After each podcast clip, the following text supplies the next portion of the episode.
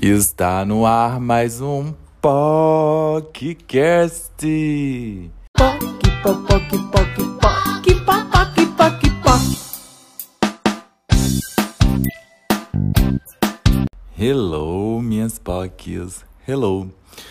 Voltei em mais um episódio de autoanálise. eu não sei se vocês gostam de escutar isso aqui, mas eu adoro fazer isso aqui. É realmente uma terapia para mim. E eu passei a semana toda pensando muito sobre inseguranças, empecilhos que a gente coloca nas coisas e autossabotagens. E aí, domingo, esse domingo agora, hoje é uma terça-feira. No domingo, eu resolvi fazer um planejamento de, de um freela que eu quero pegar. E aí eu fiquei me colocando vários empecilhos. Eu preciso de tal revista, eu preciso comprar uma revista, eu preciso disso, daquilo. Eu podia, eu posso pegar tudo na internet. Mas eu fiquei me colocando vários empecilhos, sabe? E a gente sempre faz isso com a gente, essa autossabotagem, essa insegurança. Quando eu gravei o último episódio sobre mudanças, parte 2, eu abri uma enquete lá no meu Instagram para a gente conversar sobre o episódio, sobre o podcast, enfim. E muitas pessoas comentaram que queriam gravar o podcast, gostavam muito, queriam falar, mas tinham medo não sabiam como começar, ficavam com receio, achavam a voz feia e tudo mais. Eu acho minha voz horrível, mas estou aqui gravando, não me importo. Enfim, eu acho que a gente tem que parar de se cobrar tanto para as coisas. Claro que a gente tem que se organizar, se planejar e tudo mais. Criar um podcast não é assim do zero, mas você pode começar sem querer que seja o melhor, sem ter um microfone X sem, enfim, você pode começar aos pouquinhos. Os maiores youtubers começaram com vídeos simples. E se você olhar os primeiros vídeos dos maiores youtubers, são vídeos bem amadores, bem simples, porque a gente vai progredindo no decorrer do caminho. E a gente esquece disso, a gente já quer começar sendo o melhor.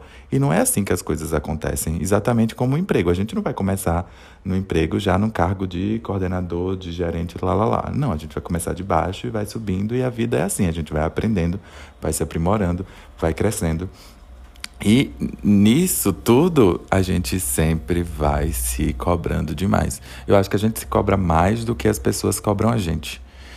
Não sei de onde vem essa insegurança, não sei de onde vem essa síndrome do impostor, não sei de onde vem a gente achar que a gente não merece estar onde a gente está, que a gente não merece ter o emprego que a gente tem, que a gente não é bom o suficiente. É muito louco isso, é muito louco esses empecilhos.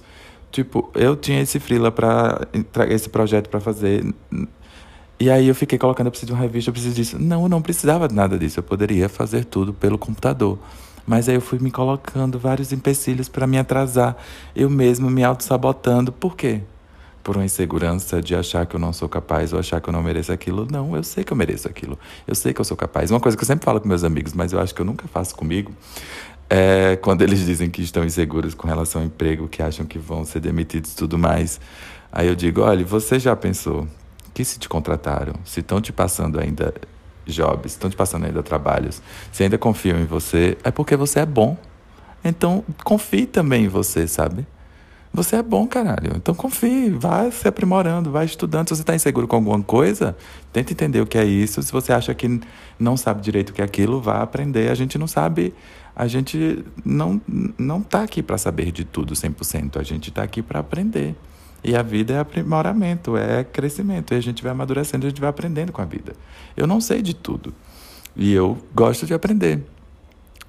Mas tem essa insegurança, né? Essa insegurança eu acho que também externa de cobrarem a gente a saber de tudo, a ser perfeito demais e ter uma vida X e blá blá blá e blá.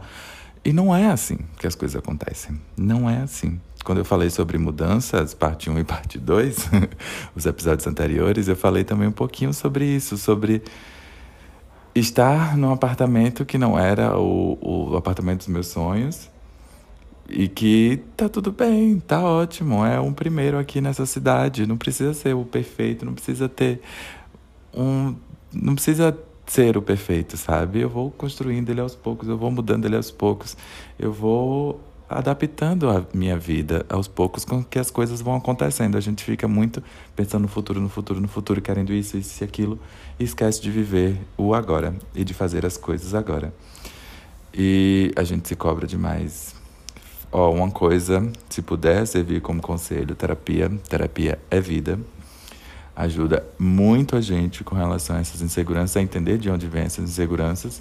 Eu sei que muitas das minhas inseguranças vêm da infância, de bullying, de traumas e tudo mais. A mesma coisa está acontecendo com Gil, aconteceu com Gil e está acontecendo lá na casa do Big Brother.